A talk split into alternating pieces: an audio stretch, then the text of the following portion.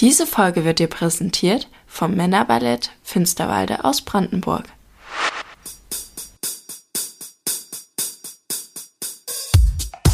So tanzt man. So tanzt man. Wir erklären euch das BVDM-Regelwerk. Mit Tipps und Tricks mehr Erfolg auf Meisterschaften.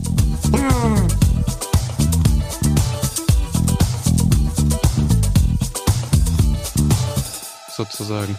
Ja, okay, dann fangen wir doch einfach mal an. Also, herzlich willkommen, liebe Hörerinnen und Hörer, zu einer weiteren Folge von So tanzt man. So tanzt man. Und der ewige rote Faden. Irgendwann werde ich es verstehen. Hallo auch von mir.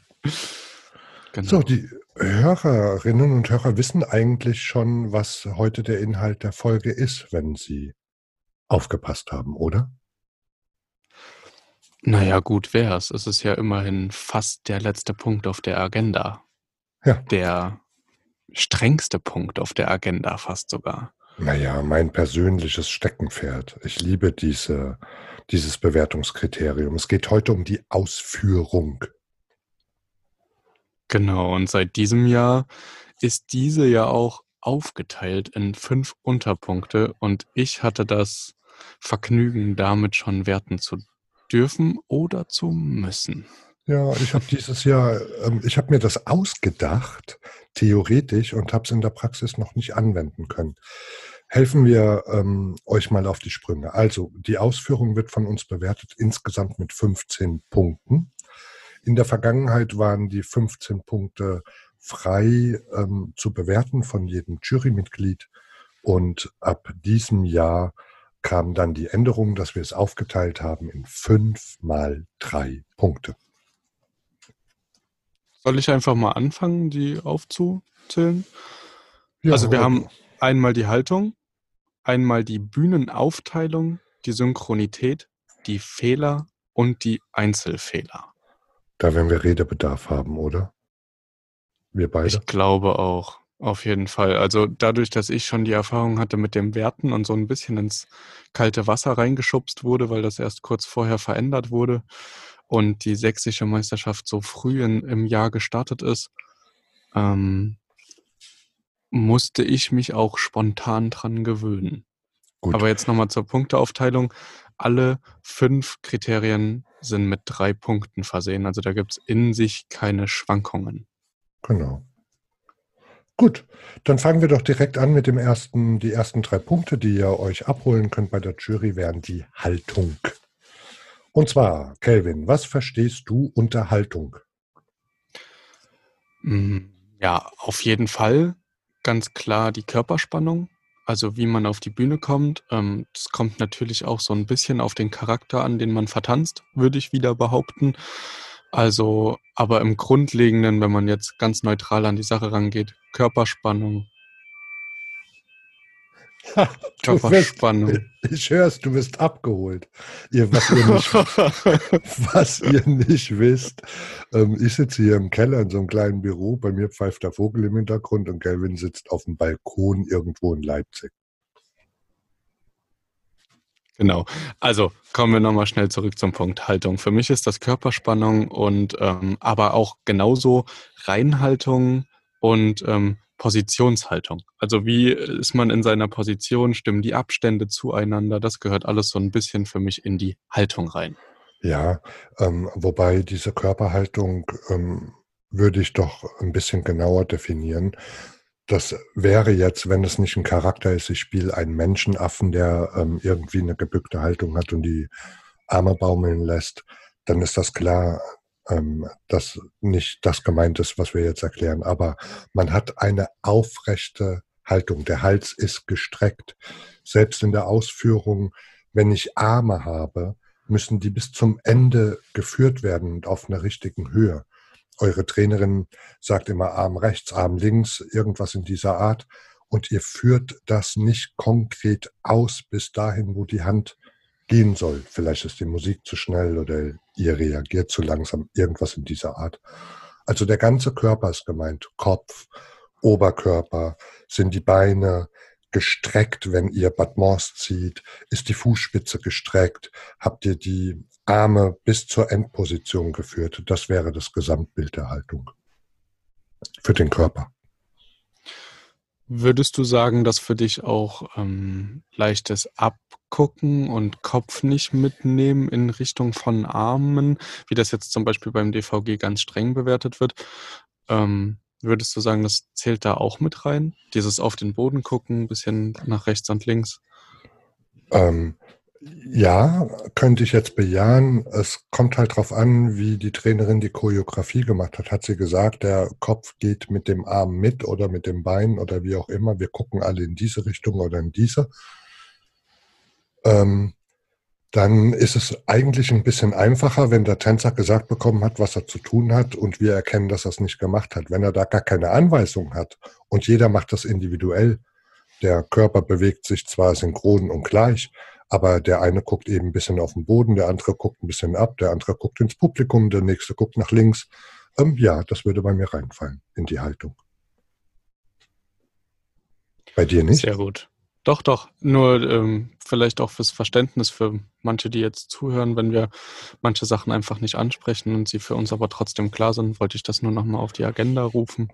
So, und dann, du hattest erwähnt Körperspannung ähm, dass wir da eins, zwei Bilder malen, dass die ähm, das sehen können ähm, vor Augen jetzt ähm, imaginär. Ähm, die Erklärung eben bei Arme, Kopf und Körper war klar, aber stellt euch jetzt bitte vor eine Hebefigur und wir machen einfach eine Partnerhebefigur. Ähm, der eine klettert bei dem anderen auf die Schultern. Das ist ja eine Hebung, die wir ab und zu mal sehen. Und wenn der obere dann ähm, die Knie nicht ganz durchdrückt, weil er ein bisschen ängstlich ist oder in der Balance bleiben will, weil die zwei nicht so ein eingespieltes Team sind und er oben in dem Hebebild nicht seinen Körper voll ähm, präsentiert und in seine Position ähm, geht. Das wäre natürlich auch so ein Haltungsfehler oder überhaupt bei Hebefiguren keine Körperspannung zu haben. Ja, kommen wir doch mal da das ja auch relativ klar ist, so vom, vom Verständnis, ich glaube, mit Haltungen können noch relativ viele was anfangen. Kommen wir mal zur Bühnenaufteilung. Warum hast du das in die Ausführung mit reingenommen, als ihr darüber gesprochen habt, bei der Neuaufteilung der Ausführung? Ähm, die Bühnenaufteilung ist für mich ein ganz ähm, entscheidender Punkt an der letzten deutschen Meisterschaft in Riesa. Ähm, wurde das, ich glaube, für ziemlich viele ziemlich deutlich weil das eine sehr überdimensionale Bühne war, ähm, im Gegensatz zu den Bühnen, die unsere Männerballette sonst gewohnt sind. Und manche haben ähm, die Bühne ähm, einfach nur zur Hälfte genutzt ähm, und nicht voll ausgenutzt. Und das steht bei uns im Regelwerk, dass die Begebenheiten, die Bühne, die tatsächliche Bühne voll genutzt werden soll und muss. Und wir bewerten das auch. Und ich habe gemerkt an der deutschen Meisterschaft, dass das ganz vielen gar nicht so bewusst ist, dass wir auf sowas auch achten. Auch schon in der Vergangenheit haben wir auf sowas geachtet, haben das aber wahrscheinlich ähm, nicht transparent genug kommuniziert. Und deshalb habe ich es jetzt ins Regelwerk mit aufgenommen, dass das wirklich dem Letzten auch klar ist, dass wir das bewerten. Okay, jetzt hast du gesagt, voll genutzt. Wie kann sich denn jetzt ein Trainer auf eine Meisterschaft wie die deutsche Meisterschaft in Riesa vorbereiten? Gibt es eine Umrandung? Was ist so eine Pi mal Daumen-Rechnung? Was passiert, wenn die Kulisse noch mit ins Spiel kommt? Wie kann man da am besten agieren? Also es gibt so eine Grundregel, wie ich eine Bühne nutze bei uns ähm, im Tanzsport, die leicht variieren, aber im Grunde sind es überall die gleichen Regeln. Man nutzt die komplette Bühne, die ähm, an der Meisterschaft zur Verfügung steht und man lässt rechts, links, vorne, hinten. Es kommt jetzt auf die Bühnengröße drauf an, ungefähr 50 Zentimeter denkt man sich weg, die man nicht für den Tanz mitbenutzt, die so ein Dekorant ist, ein gedachter Dekorant, das ist nicht eingeteilt. Wobei das in Riesa sehr schön rot markiert war, was man nicht zu nutzen ähm, oder was man nicht hätte nutzen sollen. Das ist so eine Grundregel. Und dann sagt man, dass ähm, die ganze Bühne genutzt werden sollte. Also dass wenn, wenn eine Gruppe das in einem ziemlich kleinen Trainingsraum trainiert, ist das natürlich sehr, sehr unglücklich. Aber normalerweise ist eine Ausschreibung der Meisterschaft, steht da auch drin, wie die Bühnenmaße sind. Die Länge, die Breite und die Höhe eigentlich werden angegeben in der Ausschreibung. Und dann würde ich einfach den Tipp geben, dass der Trainer das mit Sporttaschen oder was auch immer eben absteckt, ähm, wenn sie konkret für die nächste Meisterschaft trainieren, damit sie ähm, die Wege oder der Trainer die Wege korrigieren kann, damit die Bühne eben voll genutzt wird.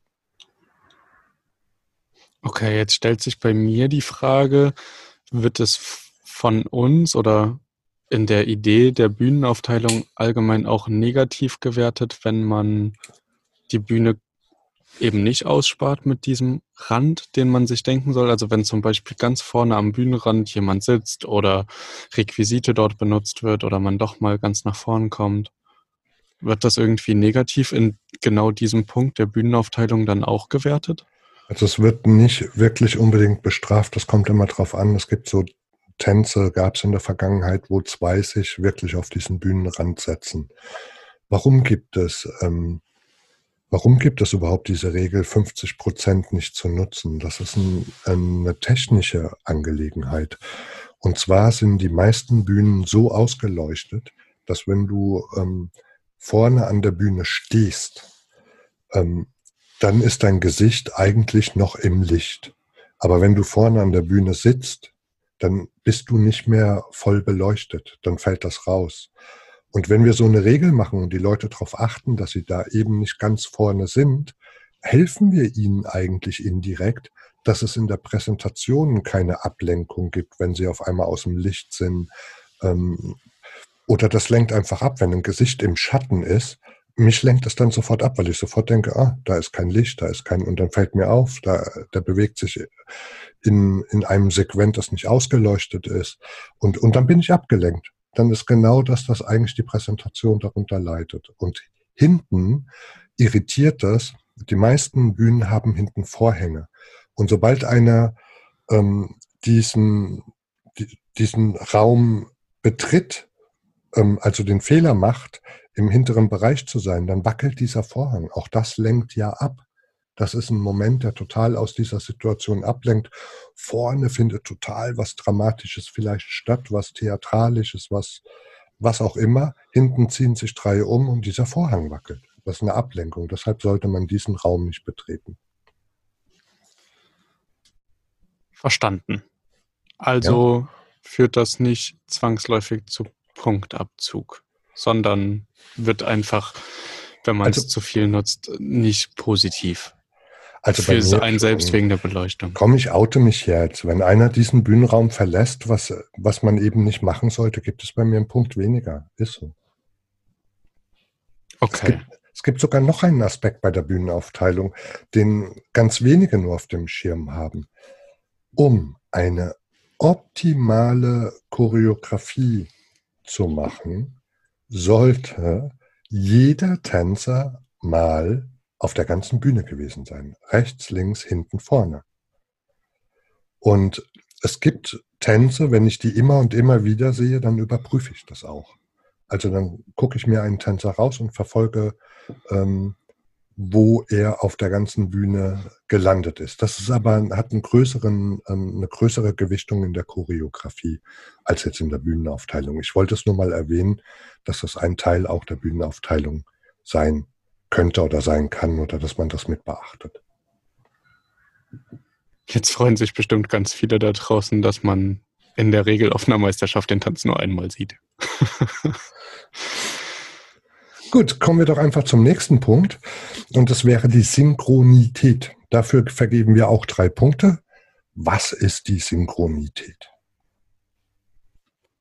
Für mich jetzt ähm, aus dem Stegreif heraus äh, ganz klar ähm, dass Kettenreaktionen in der Kettenreaktion stattfinden, also dass das rund aussieht und man den Leuten im besten Fall nicht ansieht, dass sie gerade mitzählen oder so, sondern dass das einfach geprobt aussieht oder wenn jeder dieselbe Bewegung macht, wenn einmal der Arm nach oben geht zur Musik, melodramatisch, dass der eine Arm halt nicht auf halb acht ist und der andere Arm schon auf zwölf Uhr. Das wäre wahrscheinlich ähm, kontraproduktiv für die Synchronität.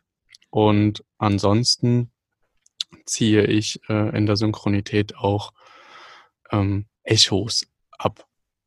Das war ich tatsächlich früher auch mal, aber das fällt dann schon auf, wenn man da drauf guckt auf den Tanz. Ja, aber du, du bist ja jetzt schon in, dieses, in das Fortgeschrittene reingegangen. Die Grundsynchronität bedeutet ja einfach, sagen wir mal, dass alle sich im Takt bewegen. Dass alle voll im gleichen Rhythmus sind. Und wenn sie ähm, Battements werfen, die Beine hoch, dass alle zur gleichen Zeit auf der gleichen Höhe sind, dass das einfach synchron stattfindet und dass da nicht eine Kettenreaktion entsteht, die gar nicht eingeplant war. ja, stimmt, sowas haben wir auch schon gesehen. Ja, also das wäre mal die Grundsynchronität. Ähm, das, das nächste Level davon ist jetzt einfach nicht nur die Füße und die Beine, dass die im Takt sind, sondern dass die Fuß- und Beinarbeit synchron mit der Armarbeit und der Kopfarbeit ist. Also das bedeutet, wenn ein Tänzer den Schritt wirklich kann, so richtig, so oft trainiert hat, dass der in Fleisch und Blut ist, dann ist der ganze Körper synchron. Aber es gibt manchmal Gruppen, die Tänzer haben, die drüber nachdenken müssen, wo dann das Bein geht und dann kommt der Arm hinterher. Also wo so Schritt für Schritt durch den Kopf, du siehst richtig, wie der, die Schrittkombination durch den Kopf geht. Und da wäre die Synchronität natürlich gestört. Das wäre jetzt auch dieses Echo, von dem ich vorhin gesprochen habe, oder? Ja, ich habe jetzt ein Bild zu deinem Echo gemalt. Dann gibt es natürlich noch diejenigen, die aus welchen Gründen auch immer nicht so oft ins Training kommen konnten, waren krank oder haben eine blöde Schicht oder und können die Schritte nicht so wirklich richtig und stehen auf der Meisterschaft auf der Bühne und gucken von den Tänzern, die vor ihnen tanzen, einfach diesen Schritt ab. Und da entsteht auch ganz oft ein Echo, eine kleine Verzögerung.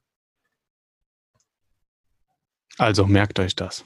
Lernt eure Schritte. Nochmal vor einer Meisterschaft vielleicht ein bisschen genauer als vor einer Karnevalssitzung. So, was Und mir bei, so. Männer, bei Männerballetten aber noch aufgefallen ist, bevor du nämlich zu dem nächsten Punkt hüpfst, ist, dass immer öfter, aber das hat eine richtige kleine Mode bekommen, dass immer öfter ähm, Textansagen sind, die dann auch gespielt sind, ob es ein gespielter Witz ist, ob es ein Moderator ist oder was auch immer die sich ausdenken, dann würde ich bitte darum bitten, dass, ähm, oh, ich formuliere das jetzt mal absichtlich böse, dass ähm, wenn ein Text kommt oder wenn man ein Lied mitsingt, irgendeine Person singt ein Lied mit, dass das dann bitte auch lippensynchron ist und das nicht so kennst du diese amerikanischen Media-Shop-Werbesendungen, die so zeitversetzt synchronisiert sind? Ähm, also das ist auch was, was mir auffällt, also unangenehm auffällt. Das würde ich sogar auch in die Synchronität jetzt mit reinnehmen, wenn wir ganz speziell nur auf Synchronität achten. Okay, wenn du das mit reinnimmst, würdest du dann auch nur vom Gefühl, das ist mir jetzt gerade in den Kopf geschossen, auch mit reinnehmen, dass wenn nur eine Stimme erkennbar singt und alle anderen hinten trotzdem mitsingen, also die Lippen mitbewegen, würdest du das an dem Punkt dann auch mitsehen oder würdest du das in der Präsentation oder sonst irgendwo anders abziehen? Ja, das ist gut, dass du das ansprichst, haben wir noch nie drüber gesprochen. Vom Reim, vom Gefühl her ist das bei mir die Umsetzung das wäre die Umsetzung, weil in der Präsentation würde es nicht abziehen und ich würde es nicht in der Ausführung von Fehler abziehen, wobei man das da mit reinnehmen könnte. Aber das würde mich natürlich irritieren, wenn, und das gibt es auch manchmal, dass vorne wirklich ähm, irgend so eine Solo-Dame oder Herr, der singt da vorne sein Lied und hinten in den Reihen sind eins, zwei Jungs, die das Lied im Training schon immer mitgesungen haben und das selber so toll finden und singen das dann mit. Das ist was, was mich irritiert. Also das irritiert mich dann wirklich, wenn das nur um eine Stimme geht. Im Gegenzug würde mich irritieren, wenn eine ganze Gruppe singt, so eine Art Chor, so ein Refrain, irgendwas und 90 Prozent der Gruppe singen mit und zwei konzentrieren sich auf die Schritte und singen nicht mit. Das würde mich im Umkehrschluss genauso irritieren. Genau so geht es mir nämlich auch und ich habe das bis jetzt aber immer in der Präsentation in Ausdruck und Mimik abgezogen, weil ich da dann gesagt habe, okay, das wurde dann einfach falsch präsentiert. Ja, Ausdruck und Mimik, da wird es reinpassen, wenn du das jetzt so ganz konkret argumentierst. Und das machen wir Jurymitglieder untereinander ja immer. Ähm, ist das, hat das eine gewisse Logik für mich, die ich voll nachvollziehen kann. Sehr gut, dass wir drüber gesprochen haben. Ja. Jetzt habe ich auch was gelernt.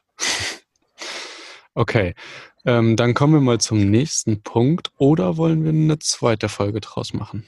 Wie verfahren wir am besten? Ziehen wir ich, alles am einem Stück durch? Ich weiß gar nicht, wie lange wir gesprochen haben. Komm, wir ziehen das jetzt durch. Wir ja, ziehen es durch. Alles klar, dann kommen wir zum Fehler. Ja. Fehler. Ähm, und das ist das, was vorhin angesprochen wurde. Wir haben jetzt drei Punkte ähm, für die Fehler und danach nochmal drei Punkte für die Einzelfehler. Vielleicht ähm, nehmen wir das eigentlich in einem, dass wir die Unterschiede machen. Was sind dann Fehler und was sind Einzelfehler? Ähm, Fehler ähm, können passieren, wenn die ganze Gruppe zum Beispiel nicht synchron ist.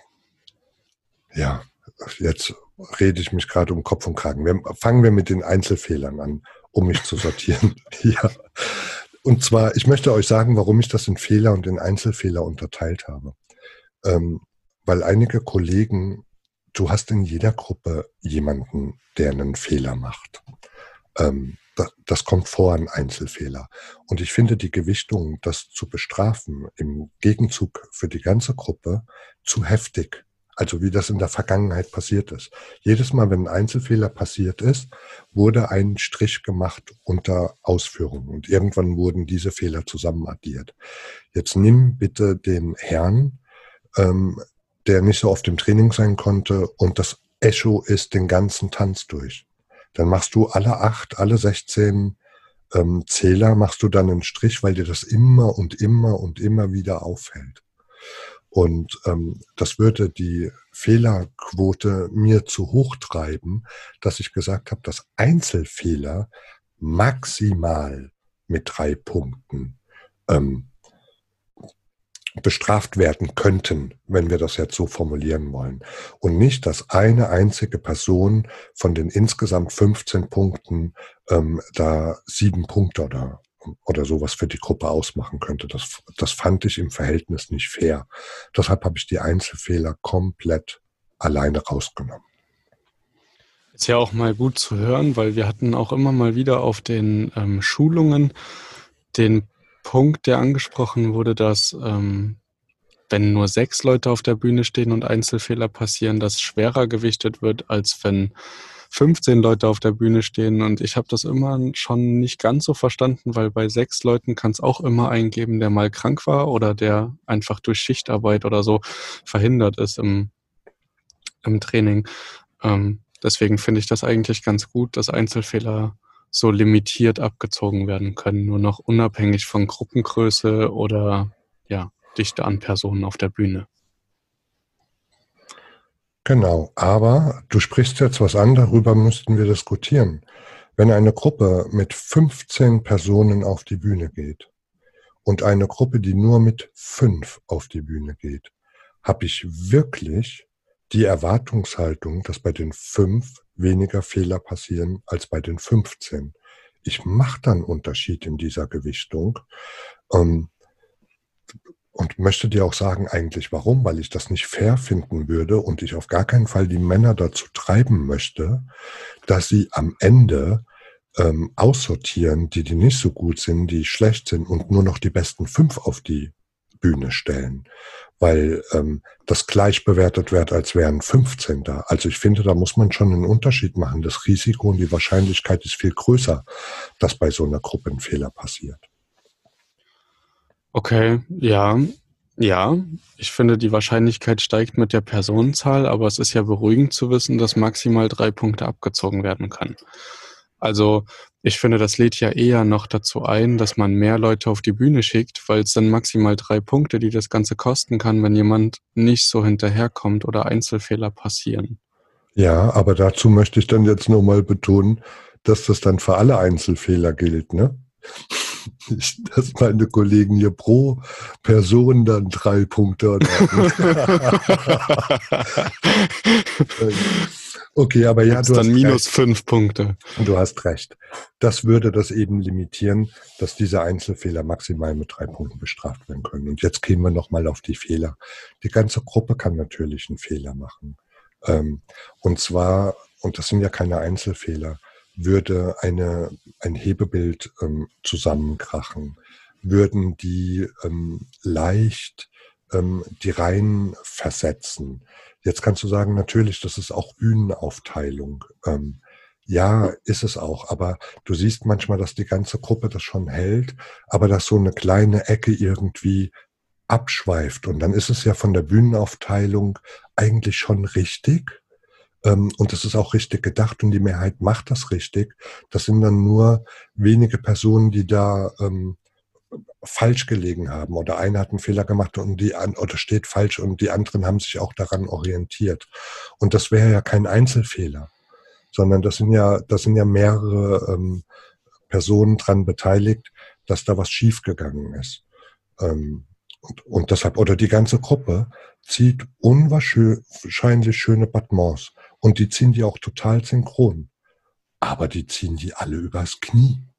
Jetzt kannst du sagen, ja, das ist doch die Haltung. Nee, ganz so einfach ist es nicht. Das ist für mich dann schon ein Ausführungsfehler, weil das kann eine wunderschöne Haltung haben, wenn ich das übers Knie ziehe.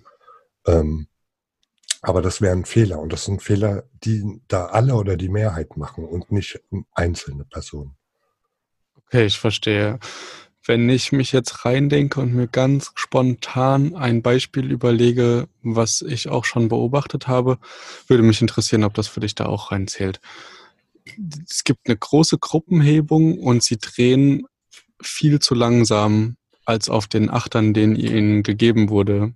Ähm, und das Musikstück geht weiter und die Hebung ist noch nicht vollendet abgesetzt oder wie auch immer auf dem Ursprungszustand. Wäre das dann für dich auch ein Fehler? Oder wäre das irgendwo anders zu verzeichnen. Naja, das in der Choreografie. Nein, nein, nein. Das gehört absolut zu 100 Prozent in die Ausführung und überhaupt nicht in die Choreografie. Jetzt können wir darüber streiten, ob das die Synchronität ist, ob die da im Takt gewesen sind oder diesen Takt verlassen haben. Aber so wie du das formulierst, ist das für mich ein ganz deutlich sichtbarer, das ist ein Fehler. Das ist ein Fehler. Da würde ich in die drei Punkte die ähm, zu den Fehlerpunkten gehören, da würde ich das rein reinschreiben mir. Okay, rein technisch gesehen würde ich jetzt, wenn ich mir die ganzen Dinge angucke, eigentlich bei den Fehlern am wohlwollendsten sein, beziehungsweise immer am häufigsten Punkte geben von den drei Punkten, weil ja so oft ganze Gruppenfehler nicht passieren. Oder habe ich da gerade einen Denkfehler? Ich glaube, du hast einen Denkfehler. Ähm, aber das ist wunderschön und deshalb ist es ja jetzt neu.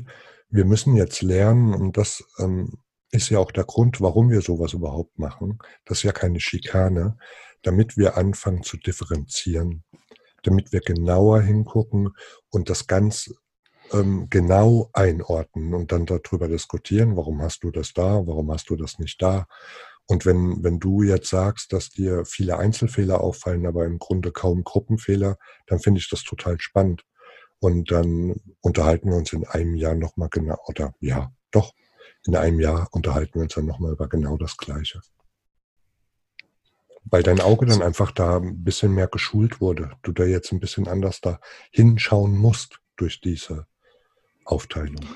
Ja, ja, ich wollte gerade sagen, also wir hatten ja letztes Jahr in der Schulung neu dazu bekommen, die Aufteilung der Kreativität und da waren auch ganz viele grimmig oder unsicher. Ich würde eher sagen unsicher, wie sie die Punkte verteilen und ich habe das jetzt auch erlebt. Ich habe ja die sächsische Meisterschaft ähm, gewertet und meine Jurykollegen und ich, wir waren auch so ein bisschen unsicher und ich würde auch sagen überfordert mit den fünf Kriterien und dass da jetzt auf den Druck der Meisterschaft hin auch nochmal alles richtig einzuordnen, ohne vorher damit geübt zu haben. Aber ich muss persönlich äh, Resümee ziehen und muss sagen, ich habe auf gewisse Sachen viel genauer geschaut. Also und viel genauer auch äh, Notizen und Striche gemacht, um die Ausführung klarer zu kriegen für mich irgendwie. Also das ist auch der Sinn. Also wir haben uns vor fünf Jahren entschieden, dass wir eine eigene Jury haben wollen. In anderen Verbänden sind das ähm, lange Ausbildungen, ähm, wo gewisse Qualifikationen vorausgehen. Und ich habe gemerkt, wenn da einfach steht Tanztechnik 10 Punkte, Kreativität 10 Punkte, Ausführung 15 Punkte, dass der Spielraum zu groß ist. Und das ist der Weg, damit wir uns gegenseitig schulen, damit wir Anhaltspunkte haben zu diskutieren und einfach differenzierter und besser zu werden. Ja, ich glaube, es ist auch so schwierig greifbar gewesen. Also ich habe mich immer so ein bisschen schwer getan mit der Ausführung. Es war ganz oft dann auch so eine Zahl aus dem Bauch heraus, möchte ich mal sagen. Also eine Zahl, die sich gut angefühlt hat. Also zum Beispiel zweistellig in der Ausführung zu sein, war dann schon ein runder, ein guter Tanz. Es muss schon ein guter Tanz, also das war immer so, aber ich konnte es nie richtig greifen und einordnen und genau skalieren und sagen, okay, ab dem Punkt ist es jetzt zweistellig und ab dem Punkt einstellig. Und ich glaube, das ist einfach jetzt ähm, mit diesen fünf Punkten, auch wenn vielleicht für den einen oder anderen gewisse Sachen einfach zu wenig gewichtig sind oder zu groß aufgeteilt, ähm, eine ganz gute Leiter, die man gehen kann. Ja, wir werden die Erfahrung einfach sammeln. Ich werte das schon immer so auf meinem Zettel. Das ist das Spannende, dass ich mir meine Kürzel gemacht habe. Aber jetzt übernehmt ihr einfach alle mal das und dann reden wir dann nochmal drüber, wie sich das entwickelt hat. Ich würde sagen, damit haben wir die Ausführung doch besprochen, oder? Würde ich auch sagen. Ich ja. würde euch einladen, dass ihr uns mal Feedback gebt, was ihr von diesen fünf Kriterien haltet in der Ausführung und ähm, wie ihr ähm, ja die Auswahl findet und ob ihr das besser greifen könnt jetzt durch unsere Erklärung, als vielleicht das einfach so zu lesen, weil es war ja schon eine größere Änderung in diesem Jahr. Ja, und in der nächsten Folge sprechen wir dann ähm, ganz explizit nochmal über die Bonuspunkte, ähm, dass wir euch da ganz klare Beispiele nennen, ab wann vergeben wir Bonuspunkte und würden nochmal allgemein über das ganze, die ganzen Bewertungskriterien sprechen, die wir jetzt in den letzten Folgen alle angesprochen haben. Oh, das wird eine schöne Folge, ich freue mich. Okay, euch Alles noch klar. einen schönen Montag. Bis dann. Bis dahin, ciao, macht's gut. Ciao. Diese Folge wurde dir präsentiert vom Männerballett Finsterwalde aus Brandenburg.